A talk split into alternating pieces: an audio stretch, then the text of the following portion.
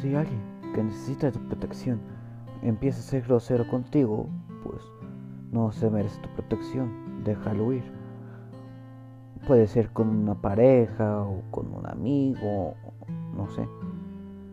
Otra opción sería pues, intentarlo de nuevo una y otra y otra vez. Y si te das cuenta de que te demuestra que no te ama o que no te o que no te amista, me refiero a amistad,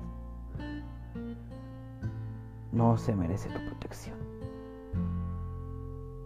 Ese es el consejo de hoy y los veo la siguiente semana. Bye.